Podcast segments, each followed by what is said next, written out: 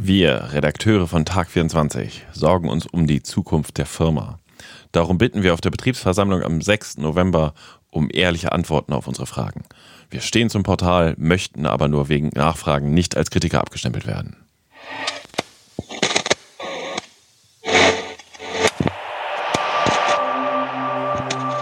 Flurfunk, der Medienpodcast aus Dresden.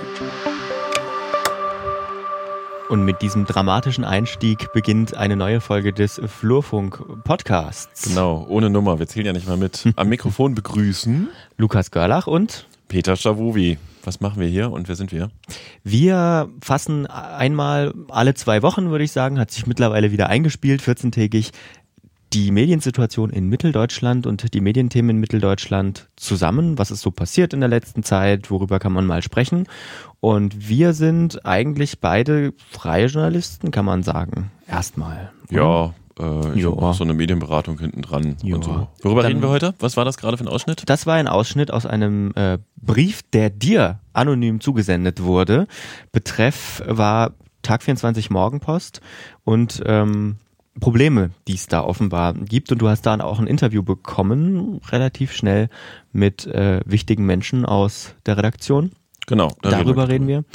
Und ansonsten noch? Wir reden über die freie Presse, freie Presse FP Plus, das neue Bezahlmodell und äh, erweitern das Thema gleich mal zum generellen Thema Bezahlmodelle im Journalismus. Mhm. Und äh, drittes Thema im Bunde ist der zehnte Geburtstag von Detektor FM, also dem Podcast-Radio ist der neue Claim aus Leipzig.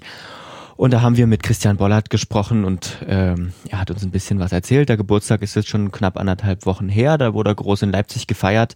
Aber ich finde, das kann man auch nochmal würdigen, weil das ist eine Erfolgsgeschichte hier aus dem Osten, die gibt's nicht ganz so häufig. Jo, eine der wenigen Medienneugründungen. Und dann haben wir noch am Abschluss äh, die Rubrik, worüber wir noch hinten reden können. Da sind auch schon wieder ein paar Spiegelstriche zusammengekommen. Aber fangen wir mal an.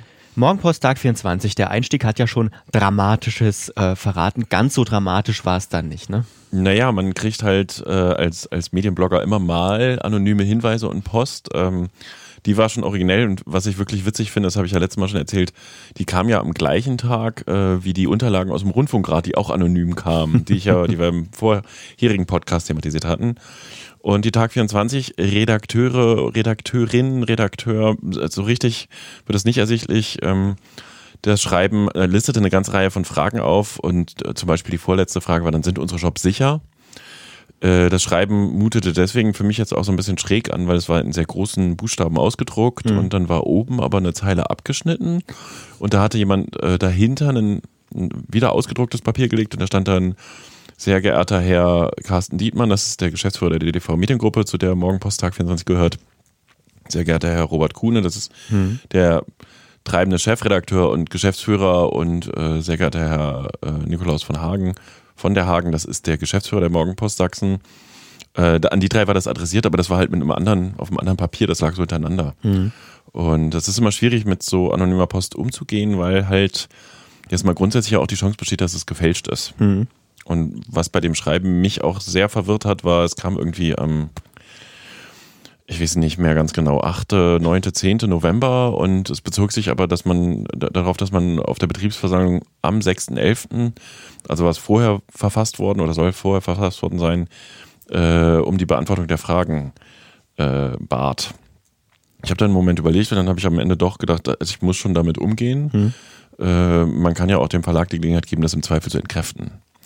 Und dann hatte ich tatsächlich doch recht zügig am 21.11. nach der Anfrage einen Interviewtermin mit allen dreien, ähm, was, ich, was ich sehr cool finde und habe das über das Wochenende ähm, quasi abgetippt, was ich aufgenommen habe, aber ich hatte mich auch bewusst dafür entschieden, es nicht mit in den Podcast zu bringen, ähm, weil das hätte, also das wäre von der Technik her nochmal ein bisschen aufwendiger gewesen für mich. Ja. Und am 26.11. zur Autorisierung geschickt und dann auch gleich zurückbekommen.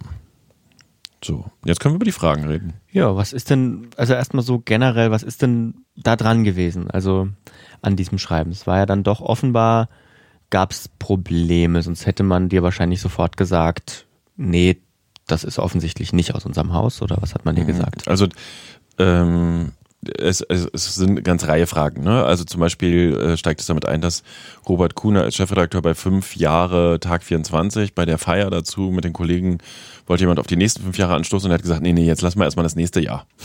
Woraus, was man natürlich so interpretieren kann und darf, ähm, up, wie steht's denn? Ja. Und eine andere Frage ist halt, ähm, äh, Robert Kuhne bezeichnet Tag 24 immer mal wieder als Cash Cow, aber man hat ja den Standort Bielefeld, das hatte ich auch im Blog berichtet und äh, geschlossen, also wieder abgewickelt. Das war der erste externe außerhalb äh, Sachsen Standort, meine ich. Und Dortmund noch nicht in Betrieb genommen, obwohl man da schon in Vorbereitung war. Und äh, in anderen Standorten, insgesamt sind es, glaube ich, im Moment elf schon bundesweit, hat man Mietverträge neu verhandelt. Und das könnte natürlich, äh, also wirft das Fragen auf für jemanden, der nicht tief im Thema steckt. So, und äh, um das mal vorwegzunehmen, ähm, auch das ist natürlich erwartbar, wenn man zusammen im Interview geht. Alle drei Herren haben äh, heftigst dementiert, dass es irgendwelche Probleme gibt. Und wir sind Thema für Thema durchgegangen und sie haben das aus meiner Sicht auch schlüssig aufgedrieselt. Und das habe ich auch in, dem, in, dem, in der Interviewdokumentation so ein bisschen abgebildet. Ähm, bestimmte Schlussfolgerungen ergeben sich für mich nicht, wie sie der Briefschreiber schreibt. Also, dass du äh, Mietverträge neu verhandelst, das ist ja trotzdem auch wieder mit Aufwand verhandelt. Dann machst du einen Standort eher zu. So, Ja. oder äh, was haben wir denn noch? Ähm, äh, die Verbindung von Tag 24 und, Und der der, Print, gedruckten ne? Zeitung. Wie wichtig ist die gedruckte Zeitung? Oder der Glaube, dass die, die Printredaktionen, die ja im Grunde nur noch in Chemnitz und Dresden oder die nur in Chemnitz und Dresden vorhanden sind, dass es ohne die Tag 24 nicht geben würde. Da hatte ich vorher auch schon andere Informationen. Ähm, oder die Frage, die fand ich eigentlich am schrägsten, das neu aufgebaute, aufgebaute SEO-Team, also Search äh, Energy Optimization. Ja? Search Engine äh, Optimization. Also. Suchmaschinenoptimierungsteam, Ja. ist das eine Schattenredaktion, woraus man ableiten konnte, befürchtet jetzt der, die Redakteurin kurzfristig vor die Tür gesetzt zu werden, weil ja jetzt das SEO-Team da ist. Da hatte ich so gedacht, weiß derjenige nicht, wofür ein SEO-Team nötig ist und dass es nötig ist? Und solche Sachen. Und da sind wir dann Punkt für Punkt durchgegangen und ähm, ähm, das ist lustig, wenn wir sprechen, kommt die nächste Steady-Mitgliedschaft rein. Sehr gut. ähm, An der Stelle, ähm, was wir ganz vergessen haben, vielleicht noch eine kurze, eine kurze Mitteilung in eigener Sache. Wenn euch der Flurfunk-Podcast gefällt, dann hat der Peter Stavovi ein tolles Modell eingerichtet, wie ihr uns unterstützen könnt. Wir haben für Sie, meine Damen und Herren, drei Angebote, wie Sie uns bei Steady unterstützen können. Das ist ein Abo-Modell. Sie können 2,49 Euro abschließen, wenn Sie nicht viel Geld zur Verfügung haben und uns damit unterstützen. Darüber freuen wir uns. Für Qualitätsbewusste 4 Euro im Monat und für Leute, die das Angebot institutionell nutzen, das bezieht sich auch auf den Blog, sind es dann 15 Euro im Monat. Wir brauchen Ihr Geld, damit wir hochwertigen Medienjournalismus aus Mitteldeutschland produzieren können. Sehr schön gesagt. Und jetzt aber weiter mit der Folge. Das ist ja total fies, jetzt einfach im, im, im mitten im Thema das, äh, den, den Eigenwerbeblock einzublenden, aber wir haben ihn ganz einfach vergessen. Wir machen das ab jetzt immer, aber äh, Wir vergessen das jetzt Mal, ab immer? Ja, nee, wir, wir haben das einfach vergessen, weil wir sind das auch noch nicht gewohnt. Aber das, hören, das hört ihr in Zukunft häufiger. Ja, Genau, also weiter im Thema. Ne? Also ähm, man könnte jetzt überlegen, das sind nachvollziehbare Sorgen. Ich habe aber tatsächlich auch wirklich aus dem Erfahrungshorizont, den ich habe, gedacht, uh, hier übertreibt aber jemand äh, sehr, sehr groß mit seinen Ängsten. Und dann sind wir das mal durchgegangen und da hat Robert Kuhne zum Beispiel erklärt, er, ihm wäre nicht bewusst gewesen, dass das so missverständlich ist. Er würde demnächst besser aufpassen. Aber er, er hat einfach auch, finde ich, sehr eindrucksvoll gebracht. Ähm, vor fünf Jahren hat sich bei Tag 24 niemand, niemand vorgestellt, dass es sich so entwickelt. Also bei Ja. der Morgenpost. Ähm, oder auch das Beispiel Bielefeld. Bielefeld war der erste Kooperationspartner. Die haben, glaube ich, nach meinem Wissen schon bundesweit sehr intensiv gesucht nach Kooperationspartnern an anderen Verlagen. Und Carsten Dietmann, der Geschäftsführer der DDV, sagt halt auch, naja, mittlerweile ist man aber an dem Punkt, dass es wohl eher, wenn eine Kooperation eingegangen wird, eine Abwehrstrategie ist, um das Angebot gar nicht groß werden zu lassen. Also hat man sich dagegen entschieden, das weiterzumachen. Und ich finde, aus dem Interview wird auch sehr deutlich, dass, ähm, sagt Carsten Dietmann, ne, wir haben heute eine Geschwindigkeit in der Branche mit technischen Entwicklungen, mit äh, neuen Angeboten, mit auch einem Verdrängungswettbewerb, dass wir sehr, sehr agil äh, agieren müssen, also sehr flexibel. Und ähm, dann hat man sich halt einfach mal wieder dagegen entschieden, mit Kooperationspartnern zu arbeiten, eigene Büros angemietet. Da sagt Robert Kuhne dann, ja, und da sind wir dann in, was weiß ich, bestimmten Standorten in, in Coworking Spaces reingegangen, haben jetzt nach einer Aufbauphase Zeit gehabt, jetzt mal neue Locations zu suchen, wo wir die Miete nicht so hoch haben und die Redaktion sich trotzdem wohlfühlt. Ne, so, und äh, das Interview enthält auch Aussagen zu Zahlen. Ja. Man hat den Umsatz von 2018 auf äh, zu 2019 fast um zwei Millionen äh, nach oben gebracht. Ja. Und ähm, das ist, vermute ich mal, ich habe, das ist auch ganz witzig, steht im Interview, ist mehr, es ist ja ein autorisiertes Interview. Ich habe dann gefragt, was sagen Sie denn zu den Gewinnen? Wie viele Gewinne machen Sie denn? Und dann Mhm. war so 30 Sekunden eine Minute Schweigen im Raum. Das sind die schönsten Interviewsituationen. Man sagt nichts zu den Gewinnen, aber ähm, es ist ein gewisser Gewinn wohl da, ein geringer. Der fließt gleich wieder ins Produkt. Und da kommt dann auch die Auflösung. Robert Kuhne sagt, es ist sein Ziel, dass das die Cash Cow ist, weil, und da reden wir am Ende des Interviews dann auch nochmal drüber, ähm, es ist ja absehbar, dass es Print nicht mehr ewig gibt. Ja. So, das heißt nicht, dass Print jetzt nächstes Jahr weg ist. Ähm, finde ich auch wieder witzig, ist auch mein Erfahrungshorizont. Ich habe vor zehn Jahren in dieser Dienstagsdirektsendung des MDR gesessen, zusammen Mhm. mit dem Chefredakteur der, der Freien Presse unter anderem. Äh, Und wir haben darüber gesprochen, wie lange gibt es die gedruckte Zeitung noch. Und damals Ja. habe ich im Blog eine lange Linkliste zusammengetragen. Äh, jetzt sind zehn Jahre vergangen und die Zeitung gibt es immer noch. Hm. Also ne, es geht nicht so schnell wie erwartet. Es wird aber mittelfristig Hast du gerade tatsächlich, gesagt, ihr habt vor zehn Jahren zusammengesessen? Ähm, vielleicht ist es auch nicht ganz zehn Jahre. Nee, die Sendung gibt es noch keine zehn Jahre. Ah, den Link, jetzt, jetzt suche ich dir den Link raus. Das- ja, mach das den mal. Knallen wir dann Den- in die den- Show Notes. Genau, der kommt in die Show. Dienstags direkt hieß die Sendung. Die Sendung ist übrigens am 30. Dezember 2011, habe ich gemeldet, MDR1 Radio Sachsen startet dienstags direkt so. Vielleicht noch spannend so aus dieser ganzen Geschichte, finde ich, ist tatsächlich, äh, ähm, ne, also Tag 24, es kommt auch im Interview raus, hat jetzt 100 Mitarbeiter oder mehr. Mhm. Was ja auch eine krasse Dynamik ist, wenn du elf Standorte hast, an elf Standorten Leute hast, ähm, dann ist das schon ein krasses Wachstum. Ja. Äh, aber tatsächlich, das finde ich im Nachgang auch nochmal, und das leitet eigentlich auch schon fast zu unserem nächsten Thema über. Ich habe jetzt die Tage mit einem, mit einem freien Journalisten aus dem Erzgebirge telefoniert. Und da ging es halt um das Bezahlmodell der freien Presse, was die jetzt einrichten, wo auch eine Dynamik übrigens drin ist, was die Lokalredaktionen und den Ausbau, nicht mehr Ausbau, Abbau in diesem Bereich betrifft. Äh, Da kann ich jetzt noch nicht so viel zu sagen, weil ich die, die Sachen noch nicht äh, so fest habe. Und der sagte dann irgendwann mal, es ist aber auch spannend, ne, wie die ganzen Festangestellten da jetzt auch sich Sorgen und Bammel haben. Äh, Aber die sollten vielleicht auch mal aus ihrem bequemen Sattel hochsteigen, weil wenn du mit jemandem vom Landes Landratsamt sprichst, die sagen, du schickst eine Pressemitteilung, es dauert zwei Tage, bis es dann im Angebot erscheint. Und es ist halt dieses historische, wie eine Zeitung funktioniert, die auch eine gewisse Monopolstellung hat. Hm.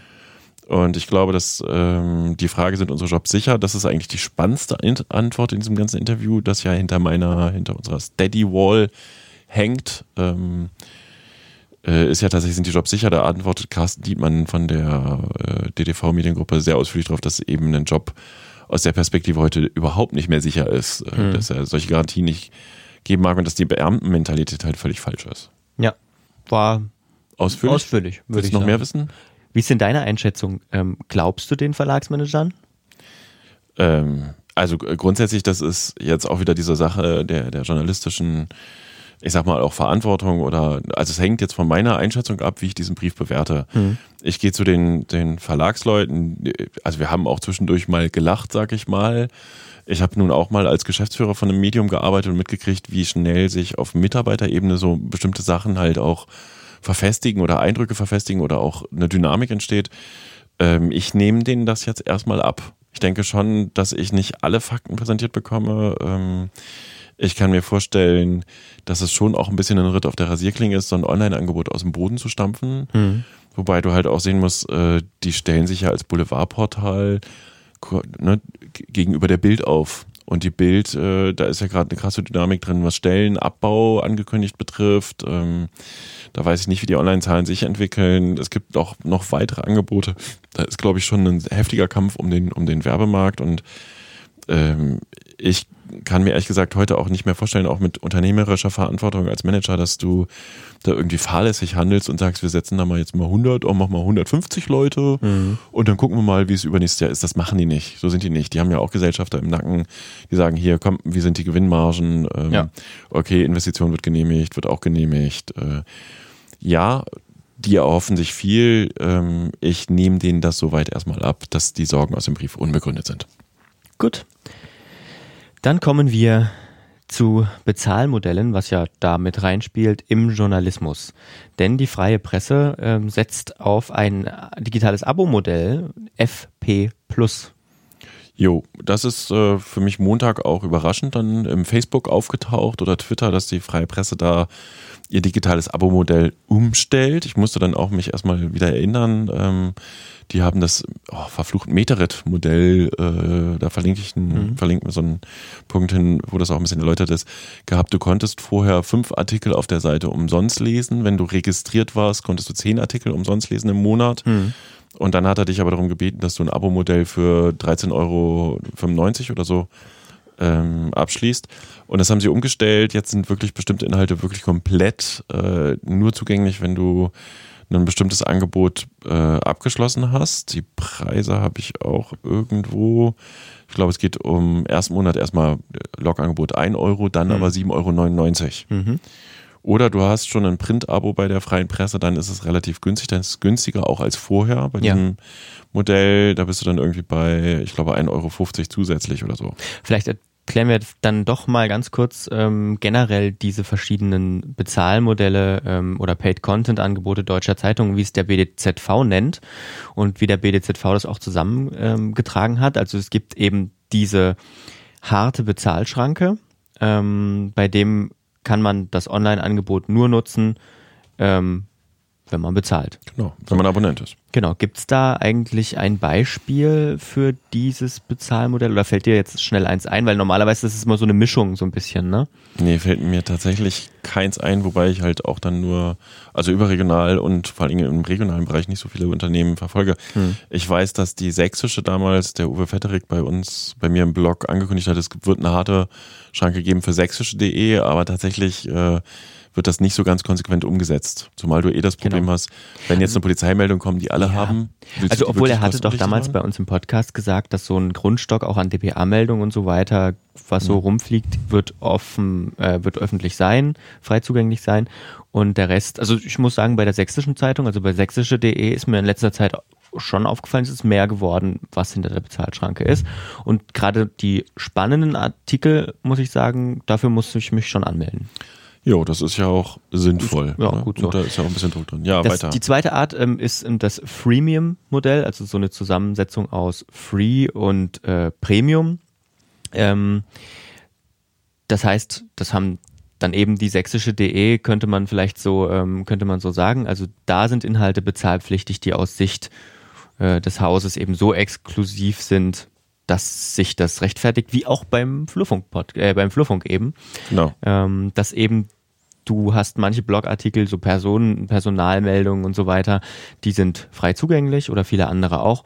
Und jetzt sowas wie dieses große Interview, das ist eben dann hinter der Bezahlschranke, hinter der City-Bezahlschranke. Steckt auch eine Menge Arbeit hinter. Mhm. Ja.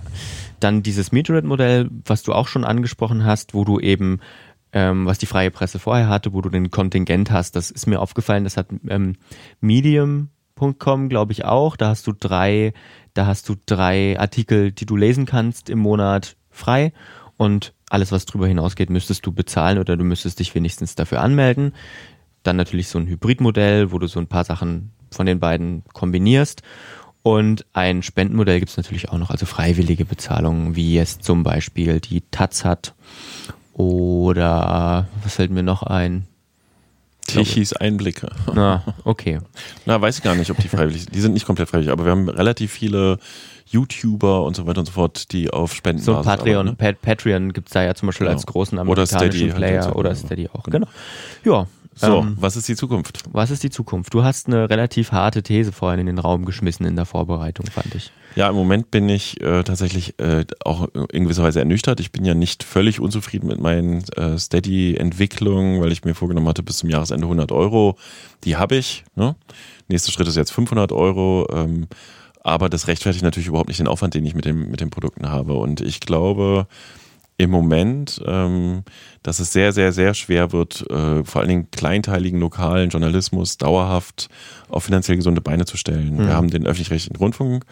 Da wird ja auch permanent diskutiert. Da sehe ich aber auch nicht mittelfristig, dass sich was ändern wird, weil einfach auch die Struktur so ist, dass der ja sehr unabhängig betrachtet wird ja. und, und die Politik nicht mal ebenso alles umstellen kann. Kann sie auch theoretisch. Ja, aber dass zum Beispiel halt so Medien im lokalen Bereich, die früher Monopolstellungen hatten, überleben, da bin ich sehr, sehr skeptisch. Und ich jetzt mal eine, eine kalte These. Ähm, unter Umständen findet vor allen Dingen in kleineren lokalen Einheiten Journalismus in naher Zukunft nur noch freiwillig statt, weil irgendjemand sagt, es muss doch mal jemand aufschreiben und das hat der Bürgermeister da gesagt oder da ist ein Terminhinweis, mhm. so pinwandmäßig. Und ähm, vielleicht gibt's dann auch noch mal ein paar Cent von irgendeinem lokalen Geschäft oder so. Aber wenn du dir Lokalblogs anguckst, mit den Machern sprichst, die haben schon auch äh, jetzt, da kommt mal was rein, aber die haben zu kämpfen, ja. ne, da überhaupt mal 50 Euro Werbeeinnahmen zu generieren. Das ist eine düstere Zukunft. Aber Und dann, denke ich aber, gibt es überregionale Medien, die halt die Redaktion kaum noch verlassen, wo aber der wirklich gut recherchierte Journalismus wiederum eine Säule sein kann. Mhm. Ähm, also ich, ich weiß nicht, ob du das mitbekommen hast, bei Sächsische Zeitung gab es neulich ein Porträt, ein Videoporträt über die Rechercheabteilung. Mhm. Ähm, sowas bleibt im Gespräch. Aber wenn du dir auch anguckst, dass wir jetzt beim grünen Gewölbeüberfall äh, gibt es auf einmal eine Webseite mit den ganzen Presseinfos, die ja jeder einsehen kann. Ja. Da spricht ja nicht mehr viel dafür, dass da auch noch ein ganz bisschen redaktionell mit nachgedreht wird. Äh, dann ist dieser Rudeljournalismus aber vielleicht auch hinfällig. Ne? Und dann kannst du halt sagen, okay, es wird eine gewisse Informationselite geben, könnte ich mir vorstellen, die halt viel Geld in die Hand nimmt für gut recherchierten Journalismus. Ähm, aber im Lokalen setzt sich entweder Boulevard mit Werbefinanzierung durch, die aber ja, wo die Preise auch kaputt sind. Ja, oder freiwilliger Journalismus. Vielleicht nochmal Spenden finanziert, glaube ich eigentlich nicht. Und ansonsten sind dann vielleicht so lokale Player selbst eher unterwegs und werden selbst, oder sind sie ja mit der, teilweise schon selbst Content Creator, die dafür sorgen, was natürlich problematisch ist aus journalistischer Sicht, ne? Also ähm, wir hatten das bei der Diskussion über den, über Halle. Ganz genau. Ich kann mir aber übrigens auch vorstellen, dass ähm, dieser lokale Ansatz, den ich da jetzt so mal skizziert habe, dass der auch äh, so ein bisschen in dieses Influencer-Thema reingeht, dass du halt wirklich Leute hast, die ne, speziell sich am Ort auch darüber produzieren, dass ja. sie halt Inhalte machen, die dann aber ja, Influencer arbeiten ja nicht immer zwingend nach journalistischen Kriterien abwägen, ähm, Zwei-Quellen-Prinzip, ja. äh, bisschen äh, eine Vielfalt abbilden, sondern sind ja häufig auch sehr meinungslastig. Aber dann ist das halt einfach so. Ja.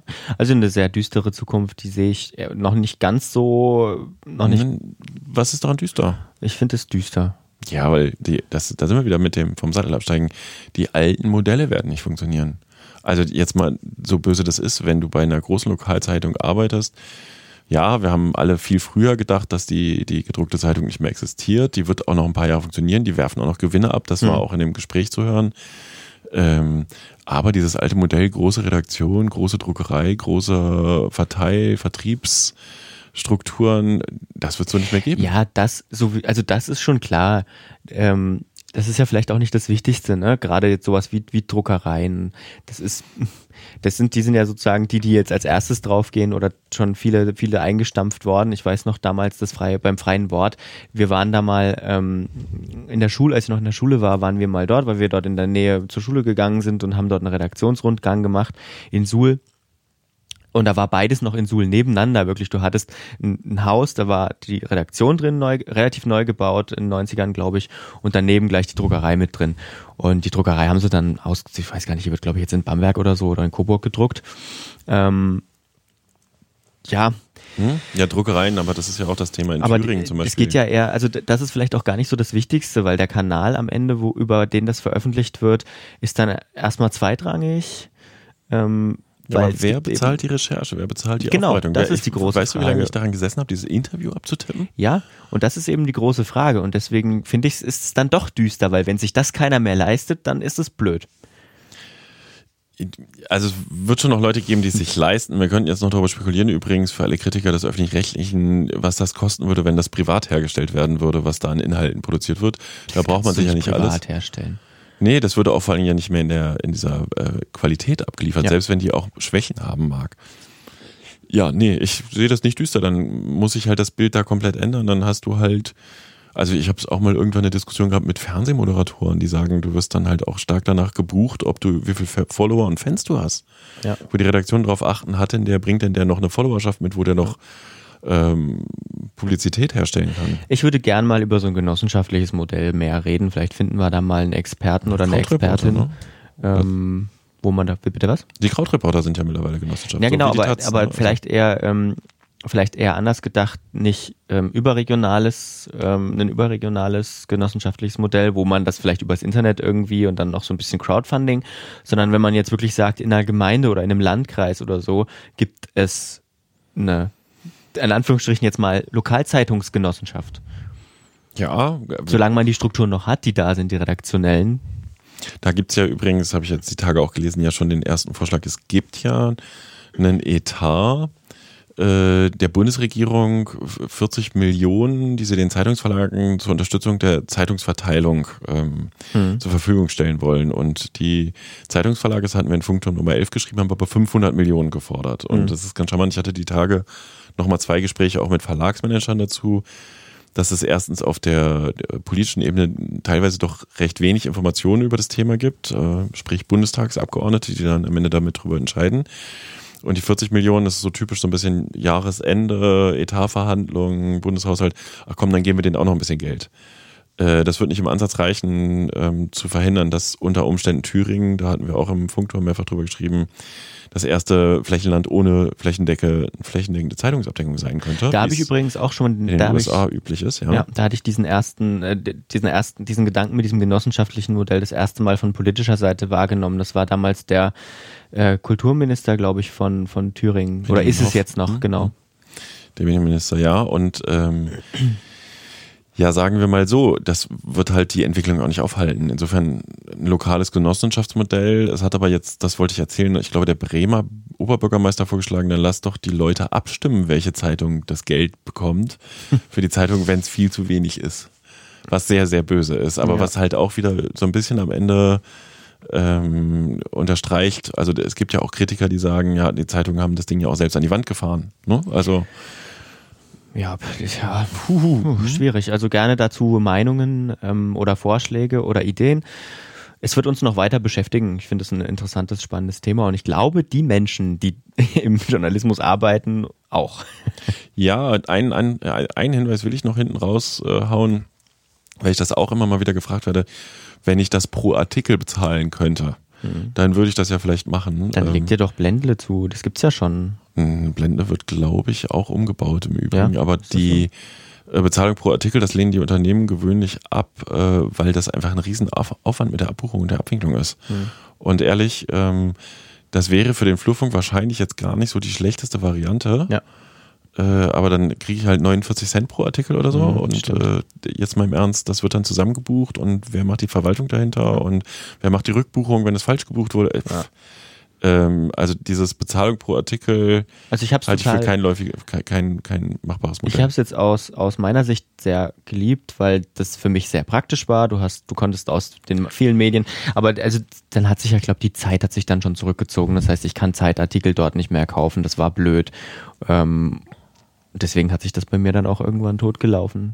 Was mich total fasziniert, ist ja die Selbstbeobachtung. Blendle zum Beispiel ist so, dass ich auch da ganz oft Artikel sehe, wo ich denke, auch könnte ich lesen, aber keine Zeit habe und mir die 49 Cent spare.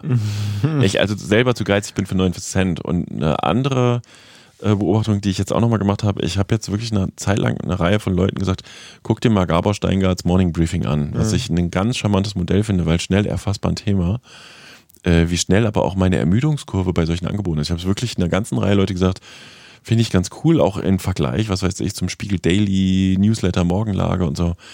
Ähm, aber ich bin sehr ermüdet gerade schon wieder von dem Angebot, was ich vor sechs Wochen noch total cool fand. Ja. Auch das ist nochmal so ein Punkt. wird geringer wahrscheinlich. Er wird kleiner. Ja, und wenn du dann noch das übereinander bringst mit, ich, das habe ich glaube ich auch im vergangenen Podcast schon erzählt, ich habe eine Schulung mit einer Pressestelle Ja. Und ähm, muss dran denken, verflucht, die wollen halt ihre Öffentlichkeitsarbeit verbessern. Wie sprechen sie die Medien an? Und ich selber wache morgens auf vor dem Workshop und gucke nicht ein reguläres Medium durch, sondern gucke Twitter, Facebook, Instagram und denk so, verflucht, was sollst du denen denn jetzt noch raten? außer eben, dass sie sich selbst auf ihr eigenes Angebot konzentrieren, was Ja. sie jetzt im Übrigen machen. So, jetzt, Jetzt wir Detektor FM. Da musst Ähm, du jetzt erzählen, Lukas. Ja, ich muss, was muss ich Wie lange kennst du erzählen? das Angebot schon? Ich kenne Detektor FM, glaube ich, schon ziemlich lange. Also noch nicht, ich kenne es, glaube ich, schon seit Start. Also quasi 2009 habe ich davon mal mitgekriegt, so nebenbei, da war ich noch in der Schule. Und so richtig, richtig bewusst geworden war es mir, als ich beim Campusradio hier in Dresden war. Das ist jetzt irgendwie, weiß nicht, sieben Jahre, nee, sechs Jahre her oder ja, irgend sowas. Ähm, da waren sie dann halt die coolen in Leipzig, wo die, wo man ab und zu mal jemand von uns aus der Redaktion zum Praktikum hingegangen ist. Witzig. Genau. Ja. Ja. Ich habe die, die sind ja eine Ausgründung, glaube ich, aus Mephisto, ne? Dem Universitätsradio, soweit ich Es das waren, damals auf jeden wahrgenommen Fall, habe. es waren auf jeden Fall sehr viele Mephistoianer dabei. Du hast, du hast ja ein Interview mitgebracht. Ich will nur vorher noch witzig anmerken, dass es irgendwann mal, ähm, äh, habe ich mit jemandem länger drüber gesprochen. Ich finde die Geschichte sehr stark. Ähm, tatsächlich gehört Detektor FM medial nicht zu meinem Konsum. Relativ ganz, ganz wenig. Ähm, aber was die definitiv mitgenommen haben und was nicht zu unterschätzen ist, ist auch so ein, so ein leichter Medienhype. Eine Medienneugründung, völlig neue Mediengattung, also anderer Weg quasi, nämlich äh, Internetradio gab es zu dem Zeitpunkt nicht. Die haben coole Kooperationen ähm, mit äh, Brand 1, glaube ich, wenn ich Ja. das richtig weiß. Äh, sind sowieso eine coole Truppe, so wie ich sie wahrnehme. Also ich will das gar nicht schlecht machen, aber ähm, gefühlt ist die Medienwahrnehmung des Angebotes viel größer, also macht es nochmal größer, als die tatsächliche Reichweite ist. So. Wir reden auch über solche Dinge, also Christian und ich, und ähm, wir reden auch über die, den Wandel, den das Unternehmen beziehungsweise das Angebot durchgemacht hat, weil die sind natürlich als dieser Online-Radiosender gestartet und jetzt, habe ich vorhin schon mal kurz erwähnt, ist der Claim das Podcast-Radio, ähm, was mich natürlich sehr freut. Also wieso? Ähm, aber das ist doch ein Wettbewerb. Ja, pf, du. Einfach tun. Na und? ähm, Sehr schön. und ähm, ich glaube, wir hören einfach mal in das Interview rein mit Christian Bollert. Erstmal ähm, herzlichen Glückwunsch zum 10. Geburtstag. Dankeschön, Dankeschön. Ja. Was ist denn für dich aus den letzten zehn Jahren das Erlebnis mit Detektor FM? Das Wichtigste? Puh, das ist echt schwer. Ich glaube, der, der Kickstart sozusagen für Detektor war tatsächlich der Deutsche Radiopreis, den Robbie Williams uns 2012 verliehen hat, weil danach war alles viel, viel leichter. Und das ist halt so eine Sache, die man nicht planen kann, wo man nie darauf hinarbeiten kann und ja, die man auch nicht einkalkulieren kann, sondern die ist einfach passiert und danach ist ganz viel passiert. Dann wiederum für uns, äh, auch im gesamten Audiobereich muss man sagen, es war ein bisschen, ja, genau der richtige Moment, so eine Initialzündung. Wir sind danach zu unserem Vermarkter gekommen, zur AS&S, das ist der Werbevermarkter von ARD und ZDF oder von der ARD. Ähm, und dann ging es eigentlich Schritt für Schritt immer weiter und äh, hat sich von da eigentlich immer mehr gesteigert. Und jetzt gerade in diesem Moment würde ich sagen, die krasseste Woche war auf jeden Fall die letzte, also in der wir uns jetzt gerade befinden. Die ist echt äh, Wahnsinn, äh, weil da geht es irgendwie Schlag auf Schlag. Dann kannst du noch mal ganz kurz die Ausgangssituation beschreiben, mit der ihr vor zehn Jahren gestartet seid. Was war, wie sah es aus vor zehn Jahren? Vor zehn Jahren ähm, hatten eigentlich alle das Medium Podcast komplett abgeschrieben, weil es gab ja schon mal so eine Podcast-Welle 2005, 2006 oder 2004 bis 2006 vielleicht, ähm, wo auch viele Medien schon mit Podcasts experimentiert hatten und alle haben irgendwie nicht so richtig gute Erfahrungen gemacht. Und gleichzeitig gab es auch so eine gewisse Grundskepsis, was äh, die Übertragung von Radio und Audio im Internet zu tun hat. Da gab es Leute, die gesagt haben, ach, das ist, wenn ihr das macht und überhaupt, wenn alle das machen würden, dann bricht das Internet zusammen, die Bandbreiten, das geht gar nicht. Äh, dann haben irgendwelche Leute das ausgerechnet. Wenn jetzt alle von einem Tag zum anderen äh, Radio nur noch übers Internet hören würden, dann würden die Bandbreiten wirklich nicht ausreichen und so. Aber Niemand hat damals natürlich irgendwie den technischen Fortschritt irgendwie einkalkuliert und später ist jemand aus dem Weltall gesprungen und Millionen Leute haben live parallel Video zugeguckt. Äh, Da sieht man, was sich da getan hat in den letzten Jahren. Kurzum, 2009 haben nicht so wahnsinnig viele Leute daran geglaubt, dass digitale Audioinhalte irgendwie das nächste große Ding werden ähm, oder zumindest ein nächstes großes Ding, sondern da haben viele noch so sehr auf Video geguckt und das ging dann ja auch noch so ein paar Jahre so und ist ja auch heute immer noch absolut dominant. Aber dass Audio so eine Renaissance erleben würde, das hat damals wirklich kaum jemand gedacht und wir waren, glaube ich, irgendwie verrückt genug äh, zu sehen, dass das eigentlich genauso für Audio auch gelten muss, was für Video gilt, dass äh, Digitalisierung und Internet da eine Riesenchance sind, auch um das weiterzuentwickeln. Es hat sich ja auch im Bereich Audio ähm, mit euch, ihr habt euch auch verändert, viel verändert. Ähm, euer Claim, der jetzt hier drunter steht, ist das Podcast-Radio. Ja, wie ist denn euer Fokus als Sender und wie hat er sich verändert? Tatsächlich haben wir in den ersten Jahren noch sehr stark, auch wir selbst als Produzenten, die einen journalistischen, häufig öffentlich-rechtlichen Hintergrund haben, noch sehr stark linear gedacht, noch sehr stark radiomäßig, möchte ich das jetzt mal so nennen. Und mittlerweile eigentlich aber schon so seit vier, fünf Jahren denken wir immer mehr, ja, Buzzword-mäßig würde man wahrscheinlich sagen, Podcast first. Also, dass wir erst an den Podcast denken, weil wir dort am meisten Leute erreichen und dann darüber nachdenken, wie wir das auch noch im linearen Programm, im Livestream ähm, abbilden können und abspielen können. Und deswegen ist es auch nur konsequent, jetzt zum zehnten Geburtstag von Detektor zu sagen, dass wir jetzt das Podcast-Radio sind, weil wir erstens selber wahnsinnig viele Podcasts produzieren, aber zweitens auch mit Partnern ab dem 4.12., wo wir sozusagen zum allerersten Mal dann auch auf Sendung gegangen sind, mit einem neuen Programm auch andere Podcasts integrieren werden, die gar nicht von uns produziert sind, ähm, sondern eben von anderen Partnern kommen, von meistens journalistischen Partnern, aber eben auch beispielsweise Partnern wie äh, Matze Hilscher von Hotel Matze, wo wir dann auch Ausschnitte im Programm spielen werden. Weil wir, und das ist auch so eine Erkenntnis der letzten Jahre, auch gemerkt haben, naja, Moment mal, wir kuratieren für unseren Livestream Musik. Wir suchen Bands raus und sagen, das ist irgendwie cool, das solltet ihr unbedingt hören eigentlich können wir das doch bei Podcasts genauso tun. Warum sollen wir nur das spielen, was wir selber machen? Wir spielen ja auch nicht nur die Musik, die wir selber eingesungen haben, sondern sagen, ah nee, das ist cool, was da aus den USA kommt oder von aus Schweden oder so. Und so verstehen wir auch den Ansatz vom Podcast Radio, dass wir noch stärker als bisher, wir haben auch jetzt ja schon Fremdpodcasts, die bei uns abends laufen von 21 bis 22 Uhr, aber wir wollen es noch viel mehr machen. Auch im aktuellen Programm werden wir Partnerschaften haben und ähm, aus unserer Sicht ist das nur zwangsläufig, wenn wir mittlerweile eben sehr, sehr viele Podcasts produzieren, dass wir das auch noch weiter verschränken, weil das ist auch ganz interessant. Viele unserer Podcast-Hörerinnen und Hörer wissen gar nicht, dass wir einen Livestream haben und viele unserer Livestream-Hörerinnen und Hörer wissen gar nicht, dass wir auch Podcasts produzieren.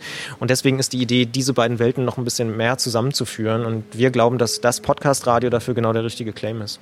Jetzt ging es auf dem Podium gerade auch viel um, wie geht's weiter mit Podcast, wie kann man das auch monetarisieren, ähm, wie hat sich denn die Podcast-Produktion auf euer Geschäftsmodell ausgewirkt? Was ist eigentlich euer Geschäftsmodell, wie verdient ihr euer Geld? Also wir verdienen unser Geld eigentlich hauptsächlich tatsächlich mit Podcasts und Podcast-Produktion, entweder indem wir selber Podcasts aufbauen, etablieren und dann Werbung dort integrieren oder indem wir mit anderen zusammen Podcasts entwickeln. Das sind häufig dann Verlage oder Experten zu bestimmten Bereichen. Brand 1 ist ein gutes Beispiel, Monopol oder Spektrum, mit denen wir zusammen eben Podcasts aufbauen. Und das Dritte, was wir auch tun, eher selten, aber eben auch äh, immer wieder, ist, dass wir auch für andere Podcasts produzieren. Also für Spotify oder Deezer haben wir schon Podcasts produziert. Wir reden aber auch mit anderen Radiosendern, mit Verlagen und produzieren dann im Auftrag derer Sachen, die dann gar nichts mit Detektor erstmal zu tun haben, sondern wo wir einfach als Podcast-Experten, als Dienstleister, als Podcast-Produzenten tatsächlich ähm, Podcasts produzieren. Das sind so die drei Haupteinnahmequellen. Damit man sich das vielleicht ein bisschen mal unter, aus der unternehmerischen Sicht vorstellen kann, wie muss ich mir denn das Unternehmen Detektor FM oder hinter Detektor FM vorstellen? Wie viele MitarbeiterInnen und so weiter und so fort? Wir haben im Moment zehn Mitarbeiterinnen und Mitarbeiter, ähm, die wirklich jeden Tag für uns arbeiten. Und dann gibt es noch bestimmt 20 bis 30 freie Leute, die wie das in den Medien ja häufig so üblich ist, äh, auf Honorarbasis dann für uns arbeiten. Ähm, das heißt, wir haben ein relativ großes Netzwerk von Expertinnen und Experten, die bestimmte Funktionen und bestimmte Themen auch bedienen können und entwickeln dann mit denen zusammen projektbasiert äh, Podcasts, Produktionen und je nachdem, was eben gefordert ist. Ihr seid äh, zu dritt als drei Gründer gestartet, wenn ich es richtig weiß. Und ähm, jetzt äh, im Hintergrund laufen schon die, äh, das, der Soundcheck für die Feier heute Abend. Ähm, Ihr seid zu dritt gestartet. Vor zwei Jahren ist, glaube ich, äh, der zweite, also Mitgründer Markus Engert ausgestiegen. Jetzt bist du alleine als Gründer noch übrig. Wir sind zu viert gestartet. Ähm, nach anderthalb Jahren hat uns einer der Gründer schon verlassen, weil er was anderes machen wollte. Ähm, und jetzt vor so zweieinhalb Jahren ähm, ist, Markus auch äh, zu BuzzFeed gegangen. Also wir sind jetzt noch drei, also von, von Anfang an sozusagen von, den, von dem Kernteam sind noch zwei da und ein stiller Gesellschafter. Das heißt, ähm, die Hälfte der Leute ist sozusagen in der Zeit gegangen, aber ähm, in der alltäglichen Arbeit hat sich eigentlich relativ wenig verändert, weil ich eigentlich jetzt seit achteinhalb Jahren alleiniger Geschäftsführer auch bin von der Firma, der Baby Medien GmbH. Und ähm, ich glaube, es ist relativ normal, das erlebe ich auch in anderen Gründerteams, dass es da Wechsel gibt und dass Leute nach sieben Jahren auch nochmal Lust auf andere Herausforderungen haben. Ähm, und das kann ich auch gut verstehen und nachvollziehen. Mhm. Wie, ähm, was waren denn die größten Fehler eurer Gründungszeit? Jetzt rückblickend, was würdest du sagen, der größte Fehler, den ihr gemacht habt? Der größte Fehler, den wir gemacht haben, war vielleicht, dass wir von Anfang an nicht konsequenter auf das Thema Login gesetzt haben. Also wenn ich mir angucke, welche Plattformen in den letzten 10, 15 Jahren sehr erfolgreich geworden sind, dann haben die eigentlich alle mindestens einen Login. Also man muss sich irgendwie anmelden, eine E-Mail-Adresse hinterlassen und man muss nicht unbedingt was bezahlen, aber man muss, um das zu nutzen, sich erstmal ein, eingeloggt haben. Und wir sind grundsätzlich, glaube ich, als Team, und es ist auch heute noch so, Freunde von möglichst offenen Standards und äh, freiem Internet und so und haben damals äh, gesagt, nee, das wollen wir nicht, wir wollen nicht mal eine E-Mail-Adresse einsammeln. Heute müsste man wahrscheinlich sagen, das hätte man auch anders machen können, weil eine E-Mail-Adresse ist eben eigentlich nicht zu viel verlangt. Heute im Jahr 2019 würde das jeder akzeptieren. Ähm, und wir haben uns damals das vielleicht ja nicht getraut oder wir waren aber auch nicht die Einzigen, die das nicht gemacht haben. Also alle Verlage versuchen jetzt mit Newslettern genau das wieder wettzumachen, um irgendwie dann doch an ihren Leserinnen und Leser ranzukommen. Und ähm, das war vielleicht auch ein strategischer Fehler, den wir gemacht haben. Oder was heißt Fehler? Heute würde man es anders machen, sagen wir es mal so.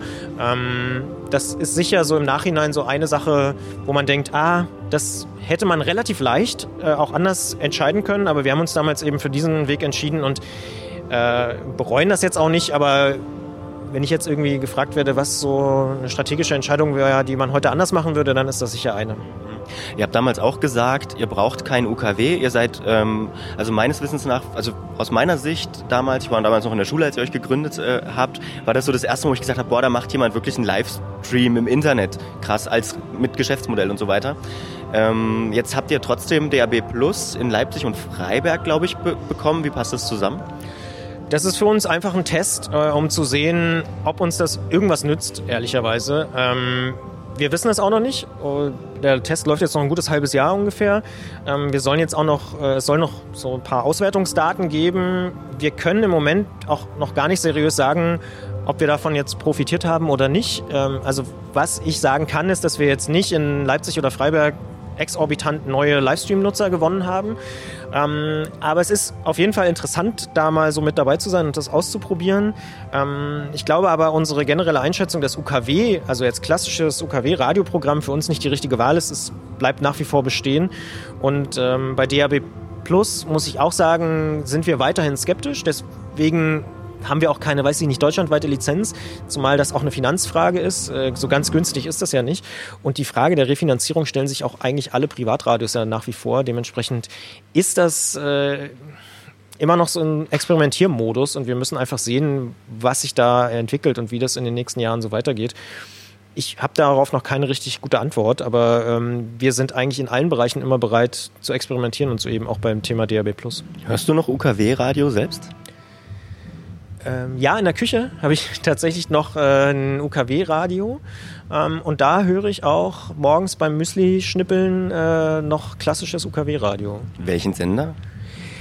Entweder Deutschlandfunk oder MDR aktuell tatsächlich. Das sind so meine beiden Sender, wo ich so hin und her wechsle. Ähm, andere kann ich hier im Sendegebiet kaum empfangen. Äh, ja, stimmt. Also Sachsen und UKW-Markt ist ein anderes Thema. Ähm, viel über Podcasts heute gesprochen. Zum Abschluss vielleicht eine Perspektive. Wie sieht denn der Podcast-Markt oder die Podcast-Landschaft in Deutschland perspektivisch aus? Ich glaube und ich fürchte auch so ein bisschen, dass es sich noch viel weiter segmentieren wird. Also es wird noch viel, viel mehr Nischenangebote geben, was grundsätzlich erstmal nicht schlecht ist, weil ich finde, dass gerade Podcasts dadurch erfolgreich sind, dass sie äh, Nischenangebote sind und dass sie sich an ganz bestimmte Zielgruppen richten. Ich fürchte aber tatsächlich, dass ähm, die vielen großen Plattformen immer geschlossener werden, dass sie immer mehr eigene Originals produzieren, die sie eigentlich lustigerweise alle so nennen, egal wie sie heißen. Ähm, und dass damit es so ist wie irgendwie auch im Videomarkt, dass ich die eine Serie nur hier gucken darf und dann muss ich mir da einen Account anlegen äh, und dann nach drei Wochen wechsle ich aber wieder dahin, weil jetzt möchte ich den Podcast hören. Ich fürchte so ein bisschen, dass uns das auch droht ähm, im Audiobereich und ich hoffe, das ist wiederum dann so der Optimist in mir, dass es genug dezentrale und offene Plattformen weiterhin geben wird, die genau diesen Mangel dann eben mit einer offenen äh, Plattform bekämpfen. Und ich würde mich freuen, wenn da tatsächlich vielleicht auch der öffentlich-rechtliche Rundfunk sich ein bisschen bewegen würde und sagen würde, hey, wir öffnen vielleicht die Audiothek für Angebote, die nicht kommerziell sind, die anders sind, aber warum nicht eigentlich auch für kommerzielle Angebote und machen eine große öffentlich-rechtliche oder gemeinnützige Plattform für Audioinhalte, weil wer sollte es sonst tun, außer der öffentlich-rechtliche Rundfunk als neutrale Instanz, die von allen gesellschaftlichen Gruppen kontrolliert wird und so weiter. Ähm, und die Privaten könnten ja da Werbung machen und die öffentlich-rechtlichen nicht. Also das kann man ja eigentlich, technisch ist das alles irgendwie zu kontrollieren. Ähm, oder es macht halt jemand anders, aber ich glaube auch, dass es es wird weiter auch ein freies Ökosystem von Podcasts geben, da bin ich mir ziemlich sicher. Die Frage ist halt nur, was mit den großen Playern passiert und wie die sich in den nächsten Jahren weiterentwickeln werden. Wie entwickelt sich Detektor FM in den nächsten zehn Jahren? Wo steht ihr in zehn Jahren? Also hoffentlich wieder hier beim Feiern? Hoffentlich wieder hier beim Feiern oder woanders, keine Ahnung. Ähm, wenn ich wüsste, was in zehn Jahren ist, äh, dann ähm, weiß ich auch nicht. Dann würde ich erstmal Urlaub machen oder was? Nein. Also das kann ja glücklicherweise gerade niemand sagen. Also kein großer Verlag kann sagen, was in zehn Jahren ist. Nicht mal die großen Radiosender können das sagen und äh, auch die großen Plattformen können das nicht so richtig sagen. Dementsprechend, es wäre echt die absolute Glaskugel-Vorhersage. Äh, ich glaube, dass sich dieser ganze Podcast- und Audiomarkt noch viel mehr professionalisieren wird, dass wir noch viel mehr Spezialisierung erleben werden. Und ich hoffe, dass es natürlich uns gelingt, uns da auch weiter so zu entwickeln, wie wir es bisher gemacht haben, nämlich einfach Stück für Stück seriös äh, weiter zu wachsen, neue Ideen zu haben, neue Formate zu entwickeln und damit auch ein immer größer werdendes Audiouniversum zu bauen. Und ähm, dementsprechend den Platz, den wir jetzt, glaube ich, haben, dass wir einer der führenden oder auf jeden Fall innovativsten Audioanbieter in Deutschland sind, ähm, dass wir den verteidigen und dass wir mit dem Markt, der offensichtlich wächst, auch weiter mit, mitwachsen können und Teil eines offenen Ökosystems sind. Dann wünsche ich viel Glück und Erfolg in den nächsten zehn Jahren oder wir wünschen das natürlich. Ja, und viel Spaß beim Feiern heute Abend. Dankeschön. Ja, ich denke mal, das kann man so stehen lassen. Wir haben, glaube ich, über vieles jetzt geredet. Ja, spannend. Schöne war, war, war auch ein sehr schönes Panel dort. Ich hätte gerne noch ich aber mit Blick auf die Uhr, ich hätte gerne noch viel mehr von dem Panel erzählt, aber das gibt es zum Nachhören, den ganzen Podcast. Also wer sich für Podcasts interessiert und für die Zukunft von Podcasts, der kann das gerne nachhören bei Detektor FM. Das verlinken wir in den Show Notes. Es war eine sehr, sehr, sehr spannende Runde. dabei war zum Beispiel der Deutschlandchef von Deezer, die Verantwortliche für, äh, die Inhaltsverantwortliche bei Audible. Was ist denn Deezer? Das musst du, glaube ich, mal erklären. Also ich Ein weiß, Musikstreaming-Dienst, einer der Wettbewerber von Spotify. Ähm, und äh, vom RBB war jemand da. Also es, und es ging eben um Podcasts und um die Zukunft. Und vielleicht nur eine Sache sehr spannend fand ich, ähm, wo, wo man sich dann, oder die dann der Deutschlandschiff von, von dieser sagte, war so, dass er irgendwie ähm, die Hälfte seiner Zeit für Podcasts äh, verwendet, ungefähr 70 Prozent seines Budgets, aber nur irgendwie irgendwas unter 10 Prozent der Nutzerinnen und Nutzer ähm, Pod, auf, auf der Plattform Podcasts nutzen. Das fand ich sehr, sehr, sehr spannend, muss ich sagen. Was, das, was, was leitest du daraus ab, dass, dass sich das nicht lohnt? Nee, nee, das nicht. Vielleicht, dass es finanziell noch nicht so zu Buche schlägt, wie man sich das vorstellt, aber es ist Großteil eine Imagegeschichte und es ist vor allem was auch aus meiner, das ist meine Interpretation, womit man sich abheben kann. Weil, ich sag mal so, ne, der Unterschied zwischen Apple Music, Deezer und Spotify sind natürlich solche solche äh, Kriterien wie, weiß ich nicht, wie ist die Nutzbarkeit der App und so weiter, also so ein paar äh, Kriterien, aber am Musikangebot gibt's keinen, gibt's fast keinen Unterschied. Und ähm, wo man dann eben einen Unterschied machen kann, deswegen Spotify hat ja zum Beispiel Podcasts beziehungsweise Shows auch ganz hoch gehoben, ähm, Apple ja sowieso immer. Und ähm, hm. sich absetzen. Sich absetzen. Und deswegen, Spannend. also Spotify kauft ja auch ganz viele hat mit Schulz und Böhmermann und Fest und Flauschig angefangen, ne? Wirklich starke Marken ein sozusagen, ähm, die man dann eben auf der Plattform hört. Und mein Gott, wenn ich einmal auf der Plattform bin, weil ich Schulz und Böhmermann gut finde, dann habe ich dann halt auch mein Abo und höre meine Musik halt auch noch über Spotify, weißt du? Und ich finde zum Beispiel, ich bin, finde das Angebot, was Apple Music macht, das sind jetzt keine Podcasts, die sind ja nochmal ausgelagert bei Apple. Aber ähm, die haben Beats One als Radiostream und ich bin eigentlich kein Popmusikhörer, aber Beats One höre ich ab und zu, Verstehe. weil ich das eine geile Art finde, Radio zu machen, weißt du? Okay, ja gut. Also es ist ja übrigens auch ein total spannender Markt generell, dieses ganze Mhm. Podcast, äh, Streaming-Dienste-Thema. Da bleiben wir mal dran, sag ich mal. Auf jeden Fall, also sowieso als Podcast. Wir selber Ja. sind ja auch. worüber, worüber wir auch noch hätten reden können, Peter. Es ist so viel passiert die letzten Tage. Man Ja. kommt gar nicht mehr zum, zum Arbeiten, wenn man so viel bloggt. Ähm, ich habe zum Beispiel darüber gebloggt, dass der Deutsche Journalistenverband Sachsen seine Geschäftsführungsposition ausgeschrieben hat. Das finde ich ganz spannend. Das ist ja ein, der DJV ist ja ein Kooperationspartner. Ich bin auch Mitglied inzwischen Mhm. wieder. Ähm, ich auch. Die haben ähm, den Funkturm auch immer an die Mitglieder versandt und der Michael Hiller, der langjährige Geschäftsführer, geht dann in Rente im kommenden Sommer und sucht einen Nachfolger oder eine Nachfolgerin. Eine ganz schöne Herausforderung vor dem Hintergrund, dass äh, der DJV wie alle anderen Verbände und der ist ja auch Verband und Gewerkschaft auch diesen Transformationsprozess gerade miterlebt äh, und einen Mitgliederschwund hat in dem Sinne. Also da ist ein bisschen was zu tun. Du hattest auch noch eine Meldung, da ging es um das Kultusministerium und die AfD. Ja, das ist äh, eine sehr, sehr nerdige Geschichte, aber ich habe sie zugetragen bekommen. Ähm, es gab eine Pressemitteilung der AfD über ein Musikprojekt, jedem Kind ein Instrument, das von den Musikschulen quasi an die Schulen rangetragen wird, freiwillig ist und äh, das jetzt in einer bestimmten Schule im Raum Meißen nicht mehr stattfinden kann, weil kein Geld da war. Und da hat der AfD-Landtagsabgeordnete eine Pressemitteilung rausgegeben, das Kultusministerium hat versagt. Aber das äh, Problem ist, der Musikunterricht an der Schule läuft weiter. Äh, das Kultusministerium hat überhaupt nicht versagt. Das ist, wenn dann das Kulturministerium. Und das habe ich mal aufgedrieselt. Äh, Da kann man jetzt sagen, das ist ja ein bisschen sehr pingelig oder der Stadt Wowi hat vielleicht auch ein Interesse, weil das Kultusministerium auch immer mal zu unseren Kunden als Agentur gehört. Äh, nee, da bin ich gar nicht pingelig, weil das fand ich ziemlich drastisch. Die Lokalzeitung, die sächsische, hat die Meldung dann aus der Pressemitteilung aufgegriffen und auch geschrieben, das Kultusministerium hätte versagt. Und da fängt es dann an, finde ich, äh, wo es dann auch politisch heikel wird. Also jemand, der auch damit zu tun hatte, meinte, das ist eine harsche Verbreitung von Fake News.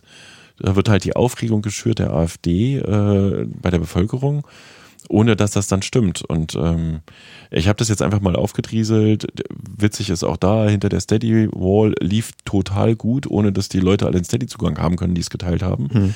Offensichtlich ist AfD-Bashing also auch ein Klickbringer. Könnte ich ja mal öfter machen. Einbruch ins grüne Gewölbe.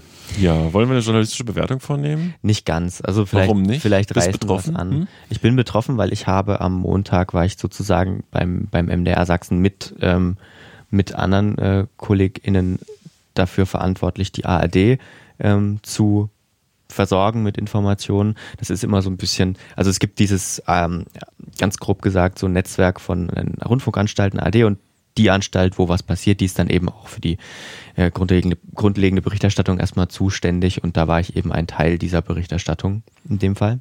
Okay, dann kannst du es nicht bewerten. Dann kann ich ja noch was dazu sagen. Also ähm, mega Krimi, ich, äh, mega spannend. Ich habe ja mit meinen Söhnen dann auch vorm Laptop gesessen. Wir haben zigmal das YouTube-Video angeguckt, verlangsamt auch noch bei YouTube. Kannst du ja. Runterregeln, äh, um auszuwerten, was das wohl für Diebe sind.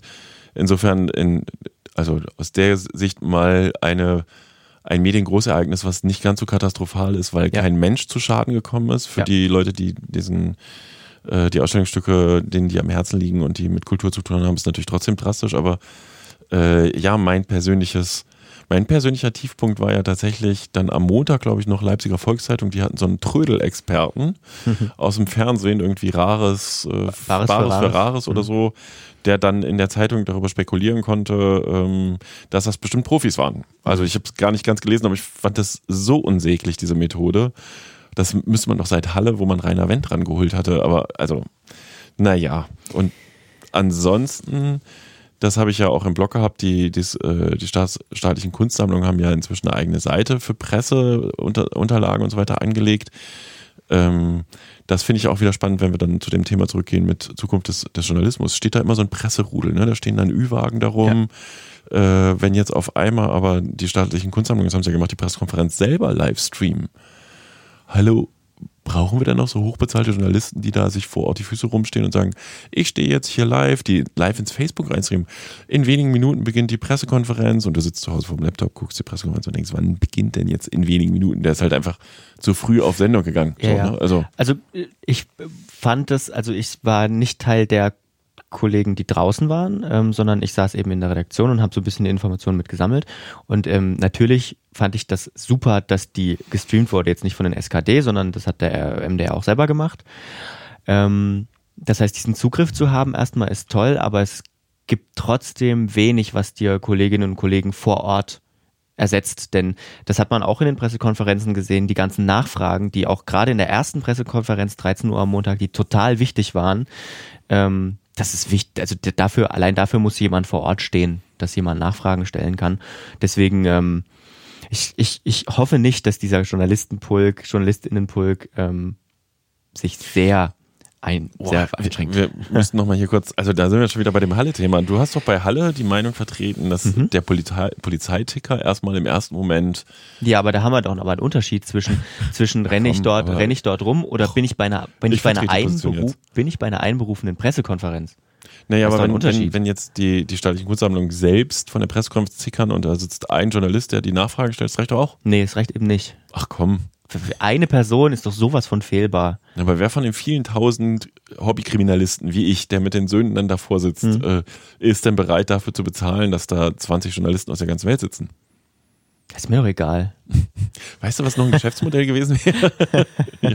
Hey, was noch ein Geschäftsmodell gewesen wäre, man hätte kurzfristig einen Blog zur Berichterstattung über den Raub, äh, das ist ja übrigens gar kein Raub, ne, sondern Einbruch und Diebstahl, ähm, anlegen können, dass man alle in Informationen quasi kuratiert und filtert. So ein Ticker. Aber das haben ja die Medien auch gemacht. Egal. Okay, also ähm, noch ein Spiegelstrich, worüber wir hätten reden können. Das wird ja echt heute eine lange Rubrik. Äh, The Buzzard. Wir haben drüber berichtet. Wir hatten Ein den einen dazu. Kollegen im O-Ton. Die sind bei 60.000 jetzt. Ich finde das schon beeindruckend. Sie haben noch irgendwie, ah, jetzt weiß ich nicht, kalt 190.000. zwölf Tage oder so. Ja. Sie wollten 250.000. Sie haben aber auch eine Zwischenmarke gesetzt bei 125.000. Ähm, Und 60.000, sind wir mal ehrlich, ist ein Haufen Geld. Ey, es ist Rock'n'Roll cool. Herzlichen Glückwunsch bis hierhin. Ähm, ich habe denen ein paar Fragen geschickt, die bringe ich die Tage im Blog. Äh, wenn sie 125 zusammenbekommen, dann starten sie auch, sage Ja. ich mal so vorab. Und das, äh, wer The Buzzard unterstützen will, eine journalistische ja, Neugründung, Weiterentwicklung, Startup, neue App, ähm, wir, wir empfehlen das hier. Ich habe auch schon eine Unterstützungsoffer abgeschlossen. Peter, du warst bei Facebook und nicht im Sinne von, du warst bei Facebook und bist jetzt nicht mehr da, sondern du hast sozusagen Facebook besucht. Ich war bei Facebook. Was fragt Facebook immer bei für die Statusabfrage morgens? Äh, wenn du, nee, wenn du, was machst du gerade? Ja. Ich habe eine Veranstaltung und, äh, besucht. Das hatte zwei Gründe. Das eine ist, ich habe einen Kontakt bei Facebook, den äh, wollte ich mal wieder treffen. Und das andere ist, da gab es halt eine wirklich spannende Diskussion zum Thema künstliche Intelligenz. Ähm, da hat unter anderem jemand, der äh, halt im Silicon Valley genau daran arbeitet, also zwei Leute haben darüber berichtet und das ist ja ein mega Thema, weil künstliche Intelligenz, also das praktische Beispiel, was da berichtet wurde, war, sie haben eine App, die kann Selbstmorde verhindern. Ne, Also die muss aber dafür, und deswegen wird die in Europa, in Deutschland nicht ausgerollt, muss sie die Private Messages mitlesen Ja. wow, ne, Datenschutz. Und ähm, das war so eine der Kernbotschaften künstliche Intelligenz und die ethischen Regeln dahinter. Das ist ein dynamischer Prozess und du musst diese di- ethische Diskussion parallel führen. Und ich glaube, das war so ein bisschen mit der Anlass. Ähm, was generell zu bemerken ist, Facebook öffnet sich offensichtlich gerade. Das war also eine Veranstaltung, die hatten bei Twitter dafür geworben, wer sich anmelden kann, kann kommen. Ich habe gar nicht so viele Hintergrundgespräche jetzt, also Vernetzungsgespräche geführt, weil ich dann tatsächlich sehr lange mit meinem Facebook-Kontakt gesprochen habe. Ähm, das Thema künstliche Intelligenz, OAH, ne, gerade bei so einem Anbieter wie Facebook, wenn du jetzt sagst, was weiß ich, Facebook in China, wo es jetzt, glaube ich, nicht so eine große Rolle spielt, und der Staat fordert, du darfst nur hier laufen, wenn du das und das unterbindest, kannst du ja dafür auch künstliche Intelligenz einsetzen. Hm. Das ist ein Riesenthema. Ja. Haben wir was zu SLM zu sagen? Weil das Nö. haben wir heute noch gar nicht erwähnt. Krass, oder? Keine neue äh, Soap-Serie. Ähm, ich glaube, es gab ein paar Beschlüsse. Es gibt demnächst nochmal eine Preisverleihung. Es wurde der Fernseh-Rundfunkpreis.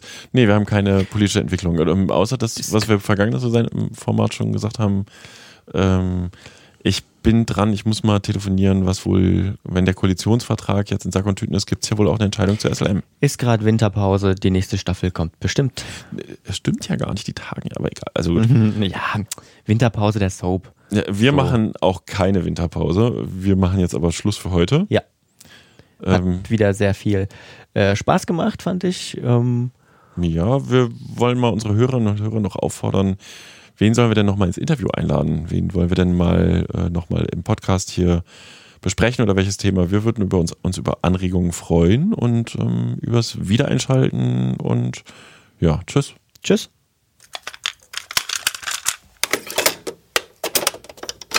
Eine Einfachtonproduktion 2019.